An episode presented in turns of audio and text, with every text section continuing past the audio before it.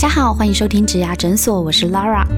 这个节目里，我们会讨论履历面试技巧，分享职场人际难题，还有各种职缺和产业的解析，以及优秀的工作人物专访。希望可以陪你度过职业倦怠的苦闷，走过转职焦虑的彷徨。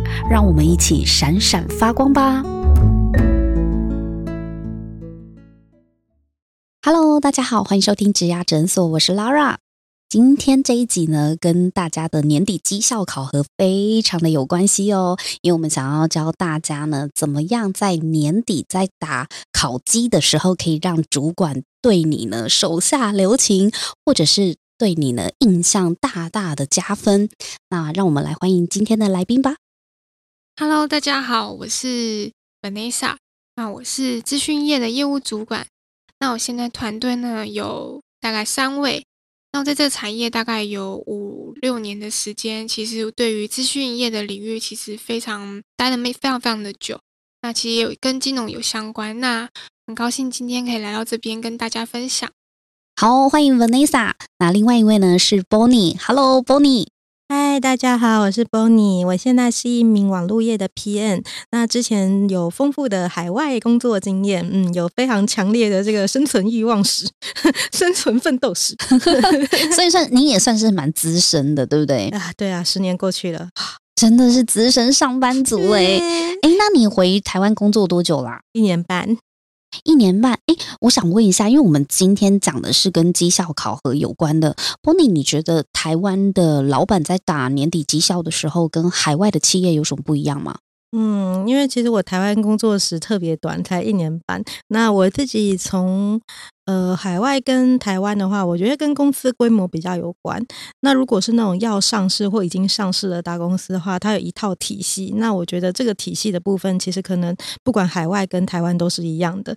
嗯，然后接着往下面就是中中大概中型规模的，中型规模在大陆大概是一百个人，在台湾可能。七十个吗？我也不是很清楚应该怎么样。那这种的话就会各式各样，大家都会有自己的一套做法，然后所以这个的差异会很大。接下来到小团队，可能就十个人以内，甚至创业规模的话，也没有在绩效不绩效，老板爱不爱你最重要。真的吗？你真的这样觉得？其实一切还是看老板对你的喜好程度吗？嗯，我觉得就是大型公司的话会看，但是看的成分不会决定你那么就是，比如说假设你的绩效有。一百分的组成，那在大公司可能有二十分，还是看老板对你的喜不喜欢。那到了中型公司的话，那真的就有点看命哎。我个人看命，问什么样的命绩效会好呢？讨不讨老板喜欢呢？对呀，你你觉得台湾的企业普遍是嗯？以老板的喜好为主嘛？你会有这种感觉吗？还是只要是小企业，不管是不是海外还是海内外，应该都是这样？我跟你说，我妈是一个大企业的资深员工，有四十年以上。她从小都教育我，那个你不要顶撞长辈哦，你要讨人家喜欢哦。所以你看，要多讨人喜欢啊，就是这个根深蒂固到什么程度？那你自己觉得你的工作经验也是像你妈妈讲的这样吗？嗯，讨人喜欢这四个字，其实。广义来讲，就是不要让人对你产生恶感，然后就符合你给人的形象所表达出来的他的他的他对你的外形 产生的期望。那与其说是讨人喜欢，不如说是让人不产生恶感。我觉得这个可能在人际交往是很重要，但但职业发展，它老实说也很重要了。你知道现在就是一个两难啊，因为有一派的人会觉得，我只要工作表现好。我就是拿出我我的硬实力出来，对，那我可能不擅长社交，或是我的人际关系可能没有花太多心思去做讨人喜欢这件事情，是不是这样子也可以？Vanessa，你觉得呢？我们来听一下业务主管的角度。嗯，可我刚刚觉得 Bonnie 讲的还蛮好的，就是其实外形啊，各种各方面，其实这个部分主管其实也会去去看。那刚刚就是等一下，外形是指天生的长相吗？不是，不是，你可能整个人的一些打扮啊，跟整个，因为如果说外在形象吧，那是个形象，对不对？对，穿着那些其实都非常非常的重要。真的吗？对，为什么你们两个都有感觉？是因为女女生吗？我觉得不是哎，因为你你就算今天因为我们公司是资讯业嘛，所以我们也有很多嗯工程师。那工程师不都宅宅的嘛，就会有一个嗯形象在，大家都会觉得说，哦，工程师可能就臭臭的、啊、那些的。那其实基本上一般来讲，工程师应该他也是会有一个比较干净的打扮，他可能就穿的整齐，就是呃 polo 衫跟他的裤子。你们公司有会蛮会打扮自己外在形象的工程师吗？有，但是也有就是一般穿着的工程师。那这会影响到他们的绩效吗？嗯，还是会工程师的话，就会看他的技术能力。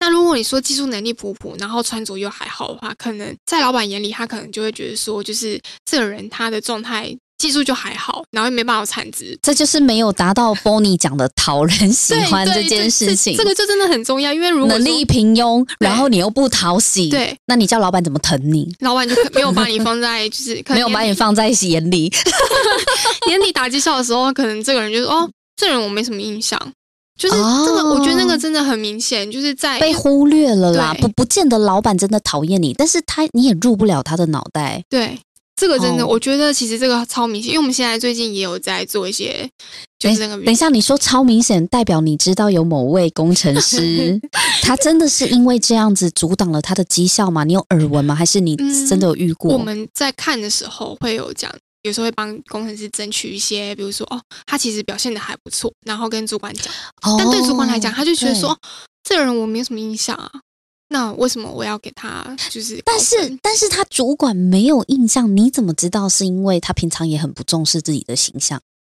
就我们在跟他互动的时候，你会看得到，就是他的状况是怎么样。不是不是，你怎么知道他主管是因为那个人的形象不好、主管会问业务，o k 对对对，因为我们做专案主，主管的资讯来源是是参考业务，对但是业务的判断就是来自于这个人他平常的形象如何。形象跟他的表现，因为我们在专案上面，如果专案没有办法很如期的完成啊，或者是说成交出交付出来给客户的品质到底 O 不 OK，其实通透过技术就可以很清楚的知道，可是你刚刚说，除了技术之外，他这个人的外在形象的经营也很重也很要。重要。因为如果说其实他就是穿的很不 OK，然后很邋遢，我没有遇过那种就是背着一个袋子，然后就来嗯上班的这种，就拿了一个袋子，然后你们都很不想跟他合作吗？啊，对。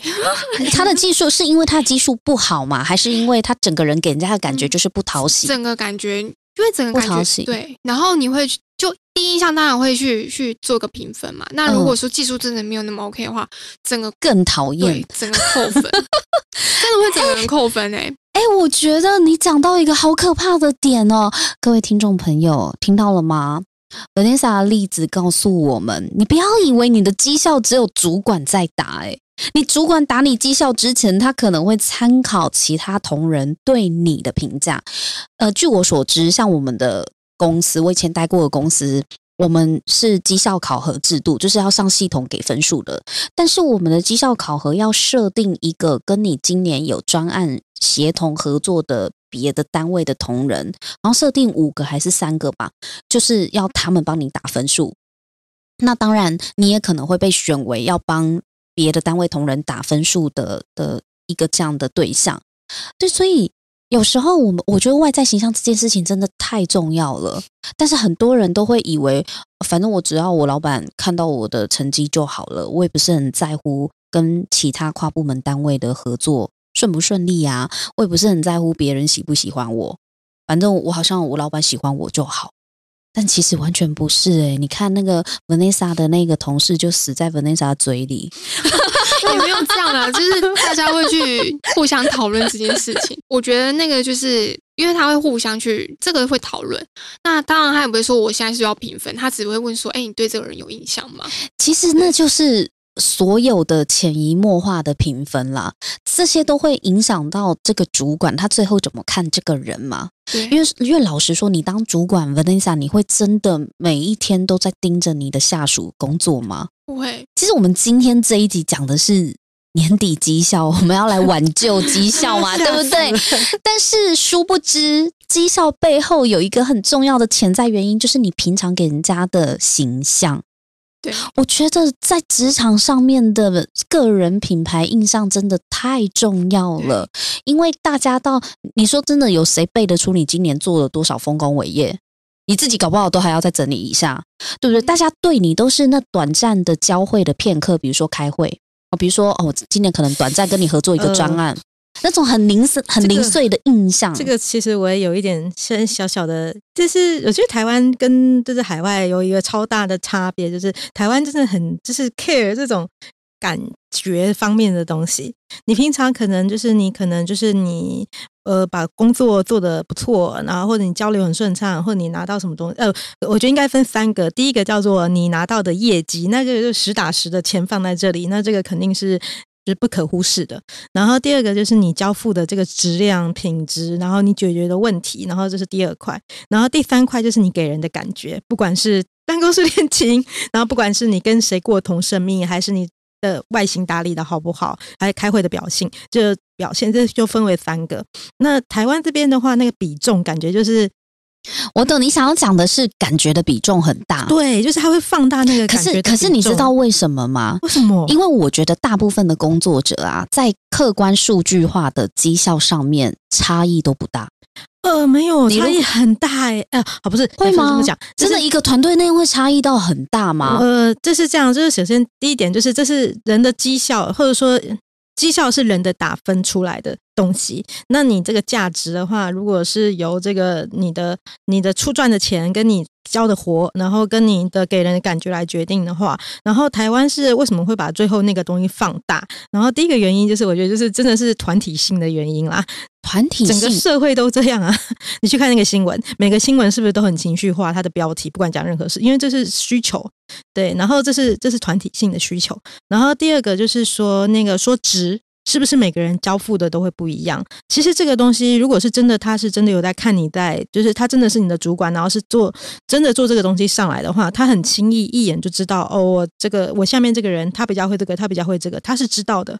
然后，所以你说每个人交付的东西都一样的话，对他可能有一个值在那个地方，就是他可能 range 值没有那么。宽阔的窄，但是它还是有差别的。它不可能会做到，就是说每就是 A、B、C 交付的东西都一样，对吧？就是我的这么我个人的意见啊。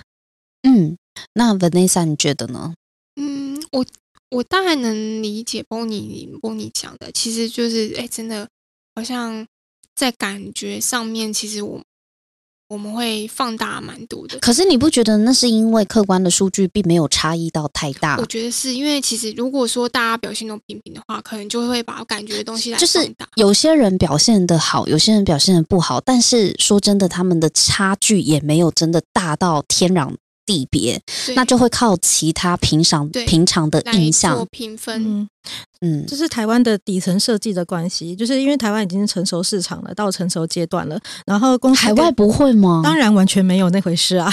外商不会这样吗？就是每个那个市场都有自己的发展阶段。那台湾已经到了一个成熟阶段了。老板给你派活的话，而且他招进来的时候招的那个职也比较均一，然后给你派活的时候，给你派来的活基本上也比较均一。然后这个市场也是成熟阶段，你再怎么样，你的突出的差异并不不会体现不会那么大。你们每个人都一百五十公分，那你。这怎么穿那个鞋子垫啊？你难道能垫到一百八吗？这也就是就是为什么就是数据感觉都差异不大。那我找点别的东西来找个补吧，对啊。那但在海外，它在发展阶段的时候，有时候真的是差距超级霹雳大。同样是 PM 来说，以前在发展阶段的时候，你可能做一个活动，然后你可以给公司带来就是几百万。的那个收入，嗯，对，那个钱就在那里。那你说，就过了三年，这个市场到成熟了，然后那个后面的人跟你做一样的事情，他能赚三百万元吗？不能，他三十万元都赚不到。我讲的是同一个时间点的话，彼此的差距应该就没有办法到很大了。有还是有很大。那个时候就是因为最早我是做游戏的嘛，然后那时候整个公司大概有五款游戏，然后我是管其中一款，然后另外人会去转管其中一款。那那个有时候你手上的项目在那个时间点它就是空白，然后它会爆炸，它会爆发。那你做的就是其中的就是主要模块，那你跟他同样都是 PN，那你就是能够赚到好三百万，假设三百万，然后他他。他只能赚三十万，那你说是他能力不好吗？不，没有，他没有能力。那是市场的刚好的问题。有时候是运气，有时候是能力。但是我想讲的事情是，因为凭绩效嘛，一你赚到的钱给公司赚到钱，第二个是你交出去的那个值，第三个就是观感。那如果你能够在前面两个完全 cover 掉后面那个的话，如果拉开差距的话，观感就不是那么重要了。对，你的绩效就会是最好的，因为你就是最给公司赚钱的，让你、嗯就是让你走了，就是这 金鸡母就走了，他肯定可以找到替代的，但是他、他公公司也要重新培养起啊我。个人是觉得，就是每个老板或者主管，他们都有损失厌恶的心理。如果我今天你可能就是就是，反正他也不想去，我就为什么我要？为什么我要？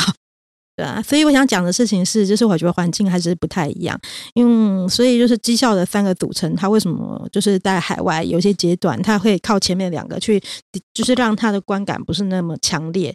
然后台湾为什么观感会那么强烈？我觉得很大的差异在这个地方。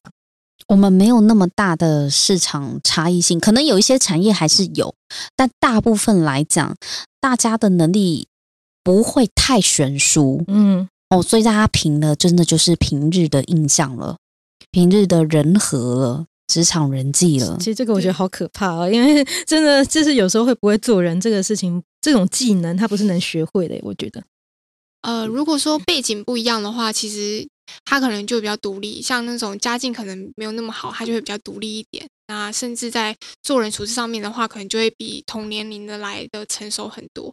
这是这是我在面试这么多人，我我会发现，就是那个悬殊差距其实还是有一些些。你有没有觉得这些东西如果出社会再来慢慢学，真的太晚了？对但是学校又没教，对其实出社会也没人教，都是你自己碰壁了，你才学得到的。对有些人真的本就是这种事情，第一个看天分，然后第二个是看家庭教育，那第三个真的就是可能社会毒打，真的，你要被社会毒打一顿，或者是自己撞墙撞到头破血流，你才会知道，哎，这件事情很重要。对，嗯，就是你必须要碰到一些挫折，然后遇到一些事情，你才会去知道，就是怎么样去调整你自己的做人模式，然后嗯处事才可以更圆融。那我我问一个比较大家都还蛮有感觉的，就是自评这件事情，因为我们现在在打年底绩效嘛，所以会呃，大家应该也有写过那个绩效考核系统，有有一个部分就是要自己给自己打分数，你不觉得自评很尴尬吗？我觉得跟个性也有一些关系，就看你平常你在公司的表现，然后你这个人的特质是什么。那像如果说这个人，比如说像我，我就会我的个性比较鲜明一点，我就会是理性，因为在处事上面会是比较理性，然后也对自己还会有稍微有自信一点。那我会对自己嗯的表现，你可能就会看得出来说，今年的状况大概是好还是不好。那如果今年的表现就真的是还不错的话，其实，在自评上面的话，我就会你就不会客气就对了。对对对，不会客气。但是如果是其实就还好，然后嗯、呃可能明明很就很还是很清楚自己的缺点在哪的时候，然后今年表现可能就是只有普普的话，那我就会不要分数就是不要打这么高，但是也不会让自己不及格。对，因为有时候我在就是我自己在打自评的时候，我以前一直在卡在一个点，就是我如果写太高，那个主管会不会觉得我太骄傲？但如果我写太低，主管会不会就真的觉得我这么烂？哎、我我觉得我会有这种矛盾的疑惑在、欸。因为像我们我们自己在做，就是看下属的时候，比如说可能看他的评自自评的时候，因为我们会跟他常常互动，会大概知道他的个性是什么。那有些可能比较谦虚一点的人，他可能就不会把自己的分数打得这么高，可是他明明表现是好的，所以其实我觉得还是有多少还是会跟个性有一些些关系。那如果他真的表现很好，其实你就还是会找他试一下谈，说其实我我个人是觉得你表现还不错，嗯所以你的分数可能稍微自己给自己打的比较低一点点。那 Bonnie 你会怎么打自己的自评？邦尼是一个个人意识比较强烈的人，你都打到满分的对啊、了吗当然没有，我我我不会，我会扣个零点五这样，呃，大致上来说 九九点五。我们公司呃打一百一，打起来，真的吗？没有啊，没有，当然没有。就是我们公司的话，它其实每个月都会有一个表，然后这个表会让你说你就是自己去评你哪个部分，然后每个月自评哦，呀，哇那压力也太大了吧？经过了那个十几年的教育，我现在什么东西我没看过，所以我觉得那个还好。而且我觉得就是每我其实我是有写日记的习惯，我用日记、周记，然后月月记，然后所以个人来讲，平常就会记了。然后对他每个月他的那个条列就会有你做了什么，然后你是那个觉得自己就是应该给几分，然后后面就是会有主管在就是帮你就是告诉你说哦，实际上我觉得你几分，然后所以每个月都会有。那所以分数就客观的出来了，我就把每个月拿在那个总计主管的那个总计，然后那个加 加起来除以十二，呃，那这是这个年度的评分嘛？那这个这个评分的部分是这样。那但是等一下，等一下，嗯那我要问你的问题就是，你每个月怎么给自己打分数的？呃，因为你你不是年的问题，你的年度只是计算题而已，你真正的自评是每个月说实在话，嗯我都把它乘以零点八，打八折就对了，全部谈零点八，就是一个分数打零点八，对安全就是安全牌啦，就是假就是比都如说八十分，八十，分。假设今天今天有五份工作，然后呢，他的因为满分是一百，然后每个就分配二十五嘛，然后二十五就把零点八零八，然后如果那个特别糟，然后我就把那个零点八那个往下面调一下，然后如果那个做的还不错，我就往上面调一下，就是它的基准值就是八折，对对，然后再去，去上下调，嗯，这也是一种蛮保守安全的策略，老实说，我不是很把那个评分当当 当当一回事，嗯。没有那么在意啦，是不，是？因为我个人是觉得，就是这个世界上有两种评价，嗯第一种是你对自己在今年的工作获得里面的评价，第二个是主管，主管包括。你的上层主管、上上层主管、你的老板跟你的合作员工，甚至你合作员工的上层主管，甚至你的董事长对你这个人的印象，假设他们有聊到的话，所以那个评啊，都是包含两部分啊。第一就是就是所谓年终自评嘛，那这个嗯分数的话，就刚刚那种系统性打分啊。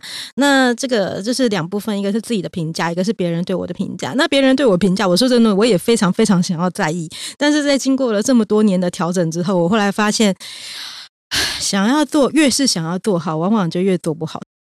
其实我是站在一个人面前，我就可以感受到这个人的情绪，他有没有在哦，你是。你是比较敏感的人，我是非常敏感，那这个敏感可能是天性，然后也有可能是那个，最有可能是因为常年的这种察言观色。作，，对，为了活下来，嗯没有。生存本能啊，对啊，呃那可我没有，所以意思是说，虽然我能够做到这样，然后我也知道我要符合我的形象，然后我也想要讨人喜欢，但是当我做过了对这三件事都做过努力之后，我发现太快在乎这个东西会崩溃。嗯，对，就是人的能力是有限的。那如果我每天只有一百分的能力，那我总是要分配一下，这三十把这件事做好，然后这三十怎么样，然后这样，所以分两部分。第一部分是自我评价，然后第二个是别人评价。那别人评价，我现在就是呃差不多有个度就行了。然后，所以回到那个做年度总结这件事情，那我是倾向于打分，就是差不多打差不多打打啦。对，然后再来最重要的，我觉得是对我自己的今年度的评价。我今年度的工作一二三四五，然后我做的怎么样？所以我觉得刚刚你讲到那个工作态度啊，我们都我们都知道，除了能力之外，工作态度也会影响你的考绩。可是那个工作态度就是很抽象，就是大家都会觉得工作态度是是要怎样？我平常工作态度也没有不好啊，那怎样才叫做好？怎样才是主管会喜欢的？除了积极之外，刚刚 Vanessa 有讲，就是你你给主管的期待值管理是怎么样？你有没有说到做到？嗯，你答应的事情，你是要主管一直催你，你常常忘记，还是其实主管的印象里你都是提早交件的，或者是嗯第一个响应的？对，因我我我举一个例子，我之前遇过的有一个主管啊，就是他会比如说叫大家交作业，嗯或者是叫大家投票。一个很简单，反正我们就是有一个有一个小事情想问大家的意见，或者是叫团队们配合公司的政策去投票，或是去写表单。你是第一个写的还是最后一个写的？我觉得这个主管心里会留下印象。会哦，你常常如果都是第一个写的，主管就会觉得哇，你配合度超高。对对，那如果每一次大家都写了，然后在那边点名谁没写啊、怎么又是你？对，你就是哎，怎么都是你？对，然后后你就说哦，对不起，我忘了，或者说我太忙了。其实主管会，就是大家不止主管，同事可能也会留下一个哦，他每次都不配合。就是都最后一个这样。，对，每次群组里的公告的东西，他都没在看呢、嗯，如果都是同一个人，对他印象就会觉得超差的。其实这样对自己是不好的，对不对？对，可是你说他跟你的 KPI 有直接的关系吗？没有，你的 KPI 也不会定这个。对对，可是其实这个平常给人家的印象，那个种子就默默的种下了。那这个种下种子的原因，在什么时候会成为救命稻草？就是当你出包的时候，人总会失马有失蹄嘛，对人有失足嘛。你可能有一个案子做不好或出包了，但是你平时给人家的印象如果是很积极、配合度高的，你觉得大家会不会对你包容度比较好？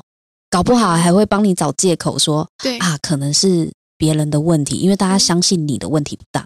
但如果你平常就是人家讲话没在听，然后叫你参与公众事务，你又不积极参与，那等你出包的时候，大家的心里就会有一个刻板的印象，会觉得可能你自己的问题会比较大，或是你自己可能要负的责任比较多。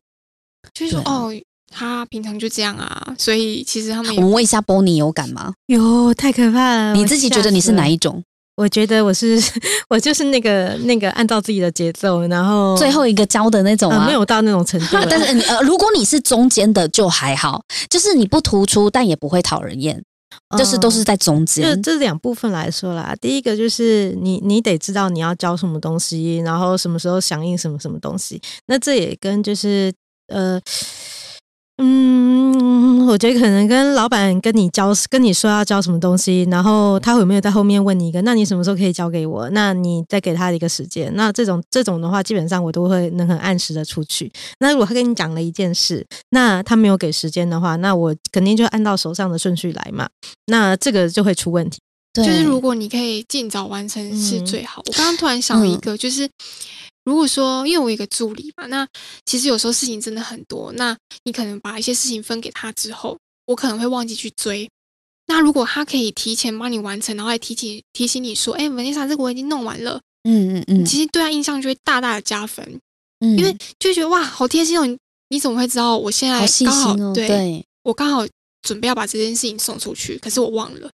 其实职场你说要呃呃同事或是主管跟你讲说，哎，你哪里做不好，其实不容易，不容易，嗯。真的，所以我刚刚才说啊，我我不希望同样的方式又发生在我下属身上，因为我自己知道说有些事情是别人不会告诉你的，嗯就我自己也碰过嘛，对，或者是大家跟你讲的都点到而已。对对对，就很多是这样子啊，谁听得懂？对，对啊，然后哎点了你还不懂，你就真的什么都没听到但。但就学校没有教，怎么会知道你这些事情不对？对那但是职场上大家会期待你自己去看啊，你自己要了解啊。通灵对，就很多这种，就是说，你就是要自己想办法啊，对，通灵。所以这也是我觉得，哎，所以我感谢维奈莎，呃，让我不会今天 他今天，他今天终于知道破为什么他觉得自己表现不好了。你现在知道你踩了很多坑吼。哦，对啊，我知道了，太可怕了哎、了。好，那假设他今天今年也也过快过完了，他可能已经回天乏术了。文丽莎还有救吗？你觉得他今年今年的绩效还是可以怎么样？黑转红，我觉得。逆转我。说我我说实话，我觉得有点难。可是我觉得，嗯，因为现在年底嘛，现在就下礼拜要十二月嘛，我们不能自我放弃。你觉得他还可以怎么样尝试？好好做你把今年 该做的事情做。我觉得你直接去跟你主管认错好了。呃，那个主管，我不应该当做 murmur 你的。没有，我觉得你有，你可以在尾牙上面就是去找他，因为尾牙其实比较放松一点嘛。等一下，你确定主管喜欢尾牙讲这些事吗？这个是如果有聊到的话啦，就是你们有聊嗯到天的话，其实可以就大概聊一下天，对，但也不用讲太多，也不要讲说哦，我不应该么么，这个我觉得应该你就不要再提了，就做过、嗯做错事情就不要再提说哦，我不应该怎么样这样。嗯，免得他忘了你又提起来。对对对对对，就是其实我觉得你你就是因为你不你不知道他这件事情他到底记不记得嘛？对对哎，可是你刚刚 Vanessa 刚刚说可以解救你的方法，一个就是也许尾牙是个好的机会，那你要他尾牙做什么事、啊？其实你不用太刻意，就是就可能敬个酒或什么，就做你该做的事情就好。但是你原本前面的行为就也不要再提了。那后面把你就明年的时候重新再调整你自己。那从各方面在做事情上面，就是有做一个调整，我觉得主管都会看得到。你最近手上的案子啊，就像我们刚刚教的期待值管理，你就是主动的去跟你主管讲说，主管这个案子我什么嗯时候会给你一个初步的规划，然后你提前做完，对，你要赶快累积一个提前做完。他可能会觉得好奇怪哦，你到底是去怎么改了怎么怎 么转变了一个个性？最近好积极哦。对，你一定要就是，如果你要洗白的话，就是你，你从明天开始，你就是让他留下一个印象，就是你是积极的，然后你都有超前交件，我我我会努力的。这个感觉比较容易，比较可行啦，好 积极的对话，对不对实就是我觉得很加分。很加分呐、，对，嗯，还有你刚刚讲的坑还有什么？呃呃我相信顶撞这件事情，你刚刚也有讲了，你不会再做嘛，而且你也知道，就是呃，会议上应该怎么表现，这个你刚刚自己有讲，对 对对。然后持交持交，我觉得从现在开始，你就可以去缔造一个期待值管理的好印象。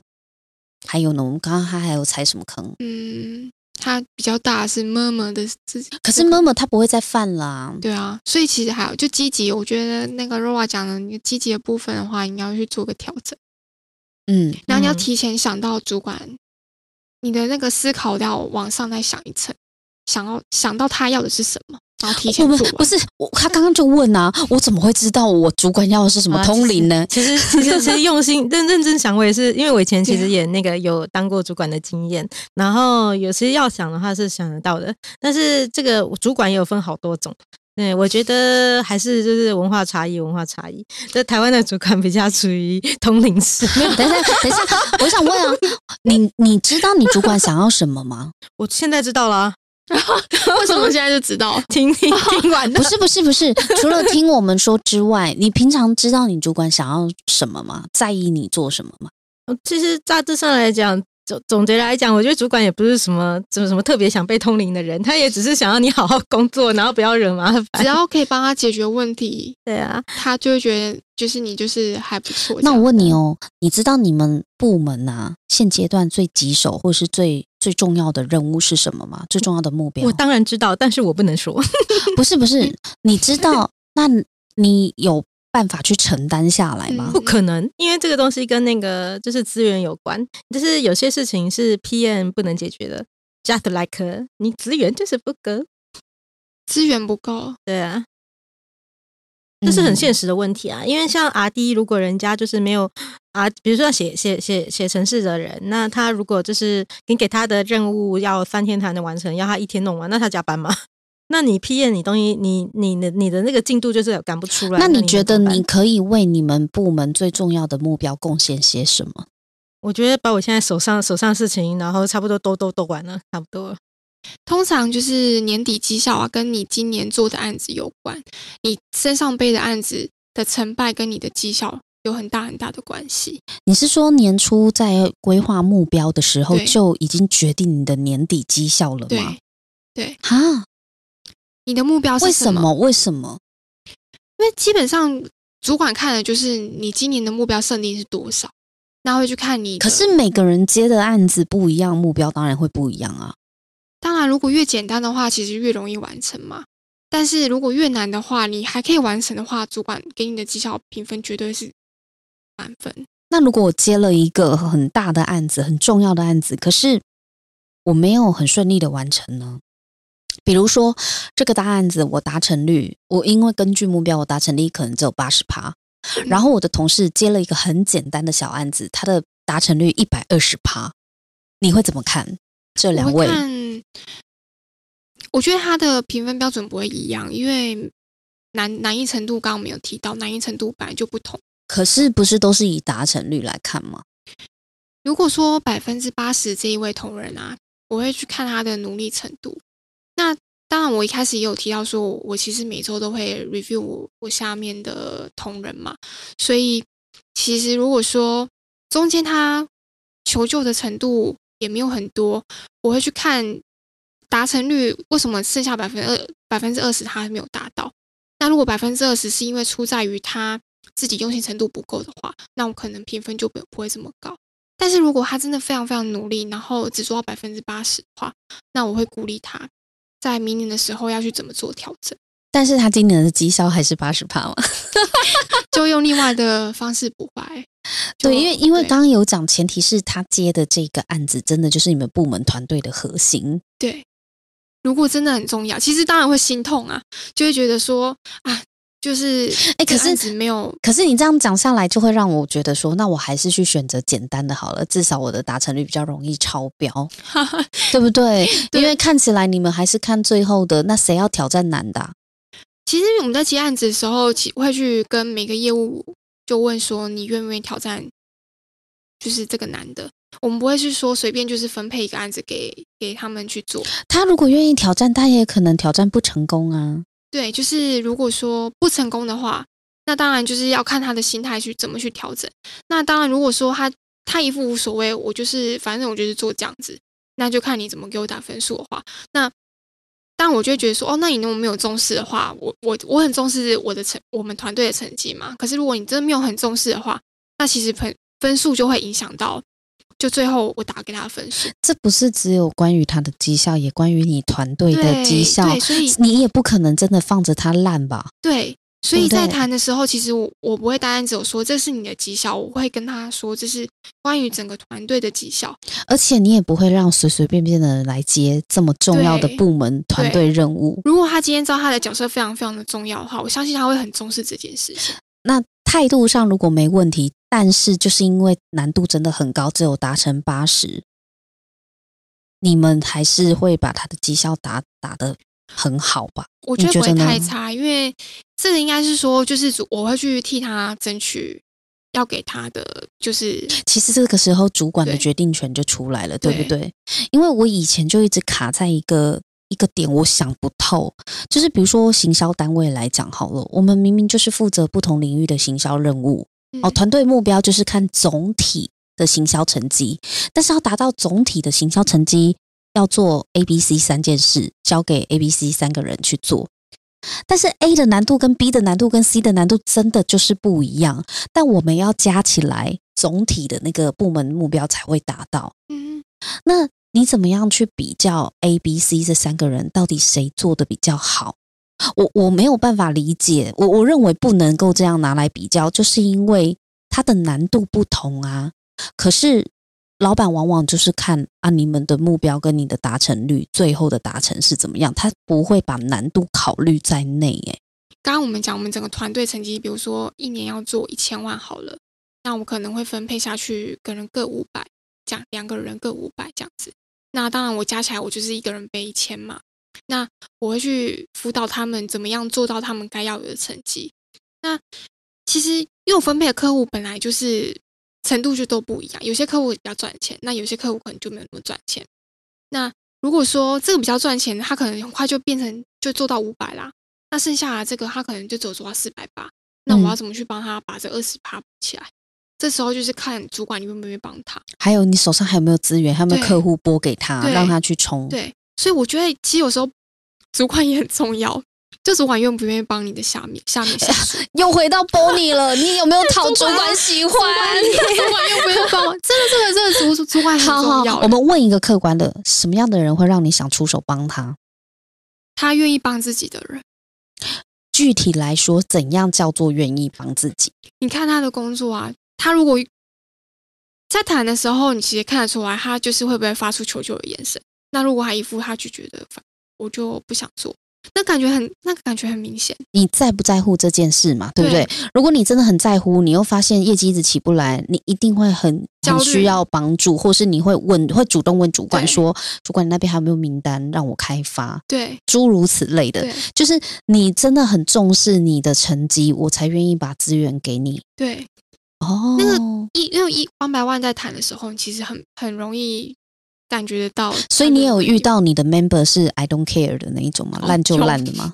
有啊，那这种这种后面他成绩烂，我就会再找他谈，我就问他说：“你真的有想做吗？”因为我也不希望他。做的不开心，不是当你当主管问你说你真的有想做吗？对我来讲就是要 fire 你的前兆，知道你不想下一句就是你不想做就给我走啊！我不会这样想，你没有说出口，但就这个意思啊，听不出来吗？Bonnie，如果你主管说 Bonnie，你真的有想做吗？你会不会你会不会觉得主管你想赶我走吗？这这这不这我。我目前为止没有人跟我这么说过 啊，对啊，你那你就你就安心啦，你还不够黑。哎呦喂！但这我我会，但我不会直接这样讲啊，我会我引导他说这个产业是你有兴趣的嘛？那你有想过怎么样？如果真有兴趣的话，你也想过怎么样把它做得更好？嗯，那让他去思考。如果他真的有在思考这件事情的时候，他会问我说：“那我要怎么做我可以更好？”就会问。嗯那我我就会跟他说，那有什么方法嘛？跟资源，其实你可以自己去选择。我不会硬硬塞跟他说你一定要怎么做，因为有时候透过他自己思考，他自己选择，他才会愿意往前走。嗯，那如果嗯硬要给他东西的话，其实基本上好，他也不会往前啊，他就会觉得我在逼他。对，呃对，呃，我我觉得，其实，在职场上面，大家都成年人哦，有一个很现实的觉悟啦。我觉得心里面要放着这个觉悟，你才有可能工作比较顺利。就是呢，你不要觉得别人应该会主动给你东西，任何东西，没有人有义务主动给你任何东西，不管是解答或资源或帮助。嗯，你如果不开口，没有没有人会有义务主动要给你。当下属的我们，我们就会在思考说，主管到底是用什么来判断他的资源要给谁？对，除了除了是很主观的，就是哦，我就是特别喜欢谁，我除非除非真的遇到那种偏心偏的很严重又毫无道理的，像皇亲国戚的那一种，那种我们不谈，我们谈的是一般的主管，会影响主管的好恶，肯定是有某些点的，就是会打中主管的好恶。对对啊，你你讲的态度是一个点，然后第二个点是他自己有没有很在乎。如果他真的表现不好，你有没有很在乎你的表现？哦我知道了，Bonnie，嗯挽救你今年业绩。刚刚 Vanessa 还有讲到一招，你要对你的主管显示出你很在乎。呃，其实应该说，就是我觉得有一个方法，你你可以试试看。你跟你主管常聊天吗？我主管太忙了，没有空跟我聊天。哦，那我觉得你可以私底下约他，因为你们应该会用 email 发发信吧？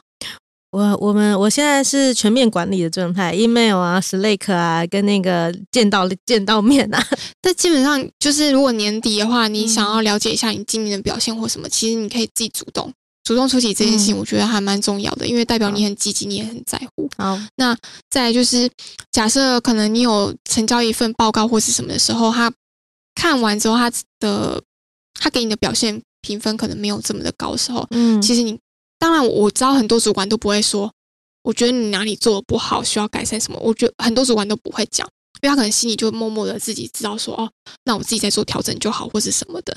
那其实你可以直接问，就主动问说，我还有哪里可以做更好？你是你是说 Bonnie 可以直接去找他的主管说，呃，主管觉得我今年还有哪些地方是可可以以再更更好好的，因为嗯其实你有一个优势是，因为你刚从海外回来台湾工作，那因为你对对文化本来就不不熟悉，那你可以直接跟他说，就是我我刚回来，所以我想要更融入公司，那有哪个部分的话，我可以做个调整，在工作上面。我我听过蛮多的主管或人资是对这句话是很受用的。我今年有没有什么地方是主管觉得我还可以再更好的呢？嗯或是可以再提升的？其实蛮多主管跟我讲说，他们如果听到下属问来问他这个问题，他会很开心哎、因为他就代表说嗯你真的很在乎你自己，而且你很谦虚，而且你是真的想要改善自己，才会来问我的意见呐、有听提示，我觉得这也是向上管理的部分，预期是啊，管理的部他是啊，分。如果今天你去问了你主管，然后你主管跟你说了，然后你在短期内又没有改善的话，我觉得又要扣分了。哦，不会不是哦，不是哦这，个他们不是这样子想的。对大部分的主管，你只要有问这一句话，他会他会收到你的心意，嗯，但是他并不一定会明天就看你有没有改。对最好人是城市设定啦，明天就会改。对呀、但是至少你有心，而且你如果真的有努力，也许不是一天就成功。可是你这个问题有问出来，代表至少你在乎啊。哦有些人根本也不会问这个问题，因为他也 I don't care 啊，我就明年跟今年一样一样就好啦，我也没有想要改啊，所以我也不在乎你的答案，我也不在乎你主管怎么看我。我觉得这个真的很重要，就是你愿意主动去问这件事情。好的，嗯，而且主管如果愿意跟你讲，你做得到，你努力去做，相信他看得到。但如果有一些问题真的是挑战比较大的，你也不需要给自己太大的压力，觉得我嗯好像下礼拜就要改变，没有那么容易啦。对主管啊不会这样啊，就是说，哦，他今天跟你讲，你马上改，他他。不会有这种期待，大部分的主管是真的不会有这种期待。主管也很不容易耶。主管自己也要学习啊，不可能说希望下属马上改，那那我自己对呀、对啊，而且他平常很忙，也不会每天看你的改变，但是他会有印象，就是诶你有 n 有来问过过这个嗯问题，他是在意自己的工作表现的。对呀、那我们今天也分享了蛮多，就是呃哪些因素是会影响我们的绩效，有时候是我们根本没有想到的原因，嗯，真的也不也不见得都只是跟你直属主管相关。别忘了还有跨部门，你平常的言行、你的形象哦，同事都在看。对，那如果你今年真的觉得自己表现的不怎么样，或是你真的有已经觉得自己表现的很差了，那我们今天也分享了很多你，你可能还可以再做些什么去挽救一下。对，如果你真的很在乎的话，不妨试试看，因为我相信人是互相的。对，如果你透露出你很在乎你的工作表现，其实也表示你在乎你的做的这件事情啊。那这就是诚意嘛。你有诚意的话，我相信主管如果感受得到，他也会把你放在心上，因为你有把他交代的事情放心上。我今天也真的很开心，可以跟 Bonnie 聊到就是他实际上的一些工作经验。希望我们今天的分享可以对 Bonnie 你有一些帮助啦。嗯，你能找到一个就是这么会踩雷的也不容易。对呀、真的是牺牲打哎、好，那今天先跟大家分享到这边了，也谢谢两位，感谢你们，谢谢好，谢谢，我们下次，见喽，拜拜，拜拜如果你喜欢今天这一集的内容，别忘了到 Apple Podcast 帮我们打新评分和留言。假如你有更多问题想要问，欢迎到植牙诊所来发问哦。我们每周都会更新，欢迎你投稿想听的主题给我们。投稿链接在节目资讯栏里，请订阅 Podcast 频道和追踪我们的 IG。我们下次见喽，拜拜。